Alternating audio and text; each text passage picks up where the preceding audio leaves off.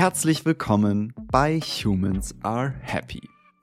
Ich bin Leonard Gabriel Heikster und in dieser Folge möchte ich in Anlehnung an die letzte Folge das Thema der Gefühlsbereitschaft noch einmal vertiefen. Dabei möchte ich dir heute aber nicht von meiner eigenen Reise zu mehr Gefühlsbereitschaft, beispielsweise wie in diesem Podcast, erzählen, denn das habe ich mehr oder weniger schon sehr ausführlich in der letzten Solo-Folge gemacht. Wenn dich das interessiert, dann hör dir total gerne die vorletzte Folge noch einmal an, die heißt Wie groß darf ich denken? In dieser Folge möchte ich den Fokus darauf legen, wie es gelingen kann, Gefühlsbereitschaft mehr in den eigenen Alltag zu tragen. Das Ganze werde ich in dieser Folge anhand von zwei Bereichen tun, die sich super gut, wie ich finde, in den Alltag integrieren lassen.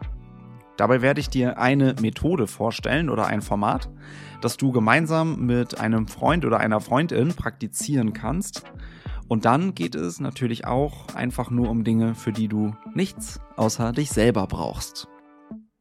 Und das hier ist mir jetzt am Anfang ganz wichtig. Alles, was ich dir hier in dieser Folge erzähle, ist von mir einfach nur als wohlwollendes Angebot gemeint. Ich erhebe nicht den Anspruch, Techniken oder Lösungen zu haben, die für alle Menschen funktionieren. Ich teile einfach, was für mich gut funktioniert. Und wenn du davon etwas für dich ziehen kannst, dann freue ich mich. Jetzt stelle ich dir hier eines meiner Lieblingsformate vor, wie es mir persönlich gelingt, innerhalb von Freundschaften mehr Gefühle zuzulassen und Gefühlsbereitschaft wortwörtlich zu praktizieren. Die Methode, die ich dir vorstellen möchte, nennt sich Noticing. Hier geht es sowohl um das aktive oder um das bewusste Zuhören, um das ehrliche Mitteilen und um das Spüren der Resonanz im eigenen Körper. Auch ganz wichtig, es gibt bestimmt ganz viele verschiedene Noticing-Formate. Ich stelle dir hier jetzt einfach das vor, was ich am liebsten betreibe. Also, los geht's. Es fängt eine Person, Nennen wir sie einfach mal Person A an. Und diese Person erzählt dann sieben Minuten lang, wie sie gerade so da ist. Dabei darf alles Raum haben, was gerade da sein will. Je ehrlicher du da mit dir selber bist, desto wirksamer ist die Methode. Du kannst also sagen, was dich gerade in diesem Moment beschäftigt, wo du mit deinen Gedanken bist und wie sich das in deinem Körper anfühlt. Die zweite Person, also Person B, hört in dieser Zeit einfach nur zu und spürt in ihrem eigenen Körper, was in ihr eben körperlich hochkommt, während Person A redet. Dabei ist es überhaupt nicht entscheidend, dass du dir als Person B merkst, was Person A alles erzählt. Es geht für dich als Person B darum, dass du spürst, was in deinem Körper passiert und dass du wahrnimmst, welche Gedanken dabei in deinem Kopf hochkommen und wie sich deine Gefühle wo in deinem Körper anfühlen. Und es kann auch passieren, dass du wahrnimmst, dass du abschweifst. Das kennst du vielleicht vom Meditieren. Oder dass du ein bestimmtes Gefühl hast, vielleicht ein enge Gefühl in der Brust, ein Kribbeln, was auch immer oder dass du Freude empfindest. Und all diese Gefühle, die können natürlich auch 15 Mal wechseln während der ganzen Zeit. Wenn Person A dann nach sieben Minuten fertig ist, dann kommt eine Minute Stille. Da haben beide Personen Zeit, mit dem Gesagten und Gespürten zu schwingen und noch einmal kurz mit sich selber einzuchecken. Danach ist Person B dran und teilt das, was sie in den ersten sieben Minuten in ihrem Körper gespürt hat. Ganz wichtig, es geht dabei nicht darum, eine inhaltliche Resonanz zu geben oder gar Interpretationen, Analysen oder Tipps auf das von Person A Gesagte zu erwidern. Es geht einfach darum, dass du mit dem da bist, was in dir hochkommt, während die andere Person geredet hat. So verbindet dieses Format nämlich gleich mehrere, wie ich finde, unfassbar wertvolle Bereiche. Das ehrliche Mitteilen, das aufrichtige Zuhören, ohne den Druck, irgendetwas sagen zu müssen, das einfach spüren dürfen oder das einfach sagen dürfen von dem, was gerade da ist und vor allem die ganz große Sicherheit, dass es hierbei kein richtig oder falsch gibt. Und es gibt nicht einmal den Zwang, dass überhaupt etwas gesagt werden muss. Wenn gerade nichts da ist, dann kannst du oder dann könnt ihr auch einfach schweigen. Und zusammen schweigen ist, wie ich finde, auch sehr, sehr verbindend. Was dir sicher aufgefallen ist, ist, dass die Rollen ziemlich unterschiedlich hierbei sind. Denn Person A, die teilt ja in den ersten sieben Minuten, wie sie gerade da ist und gibt daher am Anfang auch viel mehr in den gemeinsamen Raum rein. Person B spürt dabei einfach in sich hinein und teilt danach sieben Minuten lang, was sie wahrgenommen hat. Ich persönlich fände es zu viel und auch ein bisschen verfälscht, danach das Ganze mit anderen Rollen, also mit getauschten Rollen zu wiederholen. Daher mag ich es am liebsten so, und das ist auch die Art von Noticing, wie ich sie praktiziere, dass jedes Mal eine andere Person anfängt. Also immer abwechselnd. Probier das Ganze doch ruhig mal aus. Ich finde, das ist eine total großartige Form, um mit sich selbst und dem anderen Menschen in Verbindung zu gehen und Gefühle und Emotionen sowie Körperwahrnehmungen da sein zu lassen und ganz nebenbei die eigene Feinfühligkeit für eben diese auch noch zu schärfen. Und spiel ruhig rum mit diesem Format. Niemand sagt, dass die beiden Blöcke genau sieben Minuten lang sein müssen. Und es muss auch keine Pause dazwischen geben. Das ist einfach eine Form von diesem Format, wie sie für mich gut funktioniert. Und am Ende, nach den zweiten sieben Minuten, da kann es beispielsweise auch hilfreich sein, wenn beide Personen nochmal jeweils zwei oder drei Minuten Zeit bekommen, um zu erzählen, wie das Noticing für sie jetzt war oder wie sie eben jetzt nach dem Noticing mit sich selber da sind. Ein hilfreicher Nebenaspekt vom Noticing ist übrigens auch, dass ich oft Reaktionen in meinem Körper spüre, wenn ich das Format gerade gar nicht bewusst anwende. So bin ich zum einen einfach nur im Alltag mit mir grundsätzlich in einer stärkeren Verbindung und ich kann auch ganz anders auf andere Menschen eingehen. Wenn mir beispielsweise jemand etwas Persönliches erzählt und dabei erstmal gar nicht um Feedback oder um Resonanz fragt, dann fällt es mir sehr viel leichter, einfach zu teilen, was ich so beim Zuhören in mir spüre, als direkt inhaltlich darauf einzugehen und so auch schnell vom Gefühl der anderen Person wegzugehen. Wie vorhin schon gesagt, all das hier, das muss nicht für jeden Menschen passen. Du kannst aber gerne einfach mal für dich überprüfen, wie sich das Ganze anfühlt. Ich finde diese Methode ehrlich gesagt einfach sehr, sehr stark und ich praktiziere sie fast jede Woche. Dafür nehme ich mir dann im Schnitt einmal pro Woche Zeit mit einer anderen Person und ich kann sagen, das Ganze funktioniert auch ganz wunderbar online via Zoom oder mit jedem anderen Videocall-Anbieter. Vielleicht hast du ja auch eine Person in deinem Leben, mit der du das Ganze mal ausprobieren willst. Wenn du die Methode des Noticing mal ausprobiert hast, dann schreib mir gerne und sag mir, wie du sie fandest. Das würde mich dann ganz besonders freuen. Jetzt kommen wir aber erst einmal zum zweiten Bereich in dieser Folge, nämlich zu verschiedenen Möglichkeiten, wie du mehr Gefühlsbereitschaft mit dir selber praktizieren kannst. Hier brauchst du also keine Freundinnen oder andere Menschen, sondern einfach nur dich. Und die Methoden, die ich dir hier vorstelle, die werden für dich auch zum Teil sicher überhaupt gar nicht neu sein. Der Zauber besteht nämlich nicht darin, irgendwelche besonderen Formate zu kennen oder zu können. Er besteht darin, sie zu praktizieren.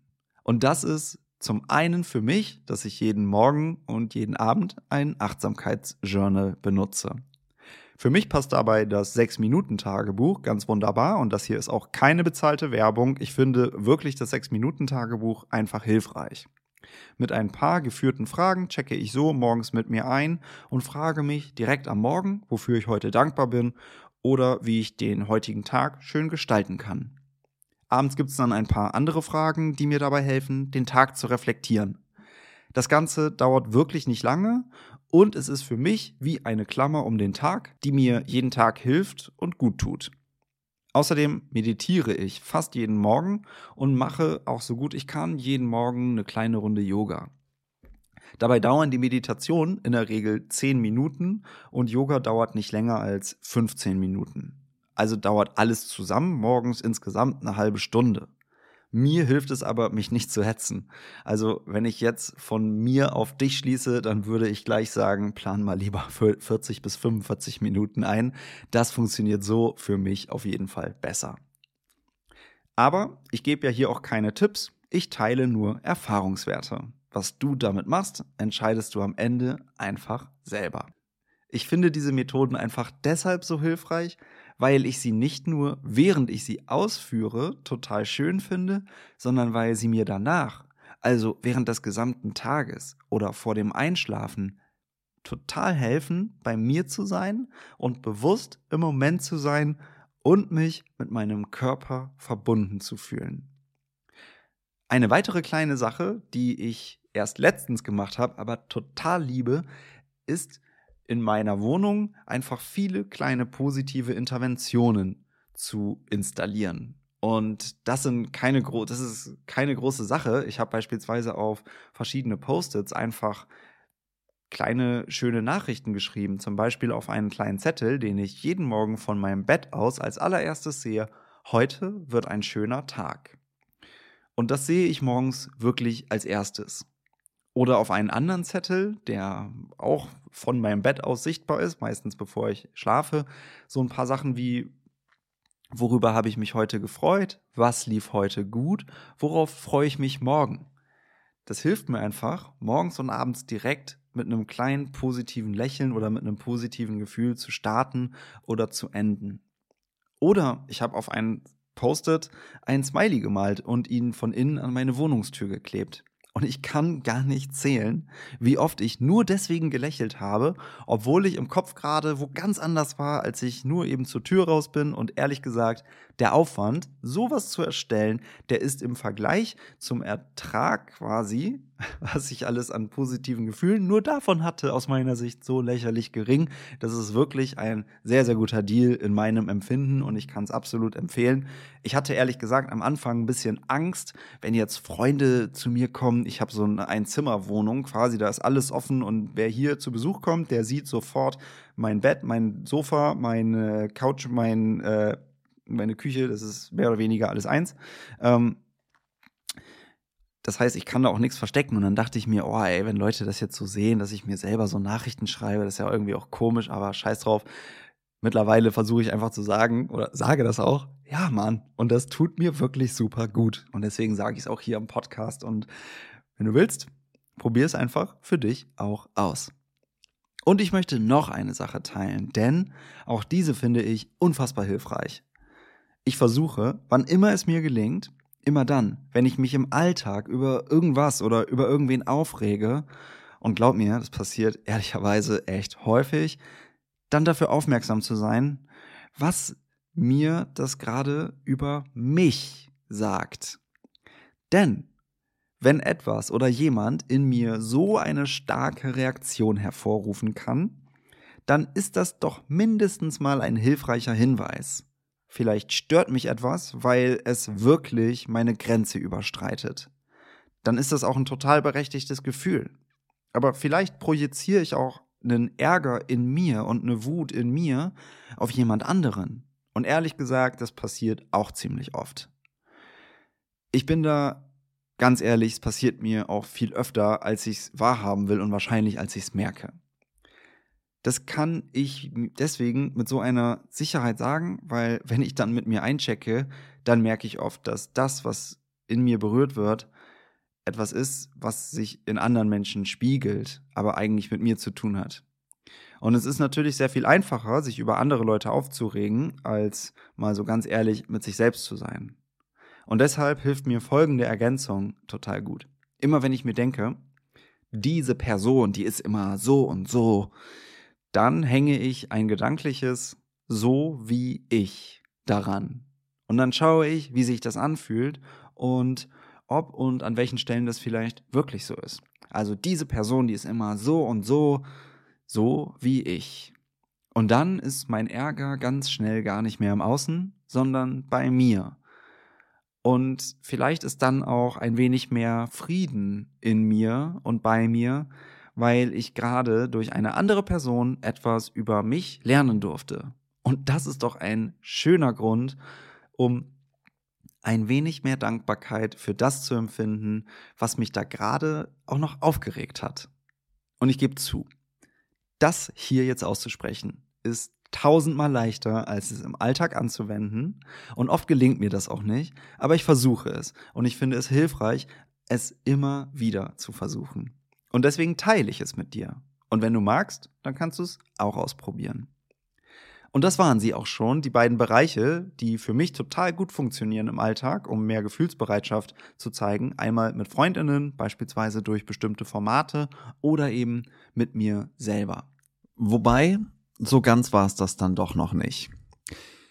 Ich muss diesen Einspieler, vielleicht hörst du es an der Tonqualität, vielleicht klingt meine Stimme heute anders, dann liegt es daran, dass ich das hier im Nachgang reinschneide. Ich muss diesen, diesen Einspieler einfach einmal einfügen, denn ich ähm, möchte dir kurz einen Kontext geben. Es ist jetzt gerade, wo ich das hier einspreche, der 25. Januar. Es ist Viertel nach neun abends. Und vielleicht weißt du, was heute war, vielleicht auch nicht. Die meisten werden es nicht wissen.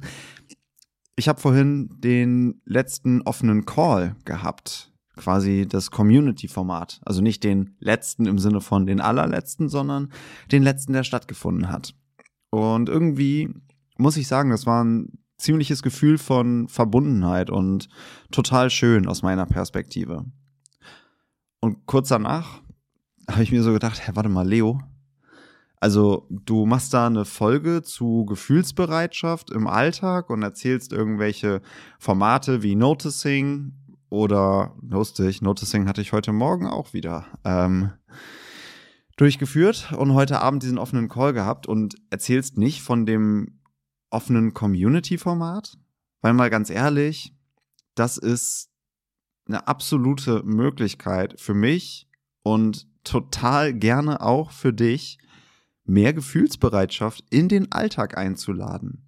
Denn in diesem offenen Call, da tauschen wir uns nicht irgendwie auf so kognitiver Ebene, beziehungsweise meistens nicht aus, sondern das ist wirklich ein Format, das ist ja jetzt in, in, in, den letzten Monaten erst gewachsen, wo wir einfach schauen, hey, was will gerade da sein? Welche Themen haben Lust, Raum zu haben? Und bisher sind wir da auch in einer super, super kleinen Runde bisher, was ich als extrem angenehm empfinde. Und mit kleiner Runde meine ich so zwischen 10 und 15 Leuten in der Regel.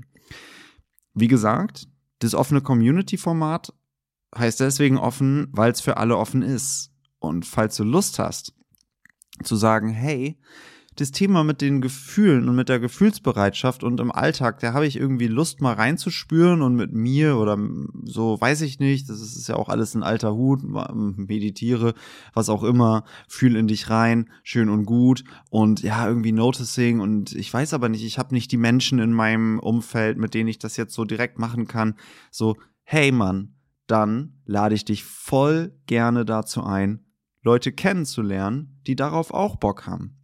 Ich bin nämlich so ein Mensch und deswegen habe ich einfach gesagt, hey, ich habe Bock, mich mit Leuten zu connecten, die eben Bock auf Austausch haben. Und ja, so in diesen offenen Calls bisher, da gibt es jetzt keine Agenda, wo wir sagen, jetzt passiert das, jetzt passiert das, sondern am Anfang schauen wir mal, wer ist denn heute eigentlich so hier und meistens frage ich dann in die Runde, hey, welche Themen sind denn eigentlich gerade so da und legt den Ball in die Mitte und vielleicht sagt dann irgendwer was und vielleicht auch nicht und vielleicht entsteht dann eine Spannung und vielleicht reden wir dann über diese Spannung oder was auch immer. Also, wenn du Bock hast auf Gefühlsbereitschaft im Alltag und nicht nur irgendwie in einem Noticing-Format mit Menschen, die du schon kennst oder mit dir selber, sondern auch mit neuen Leuten, dann fühl dich so richtig doll eingeladen, einfach mal im offenen Call oder im Community-Format, das ist einfach ein und dasselbe, vorbeizukommen und zu schauen, ob das was für dich ist.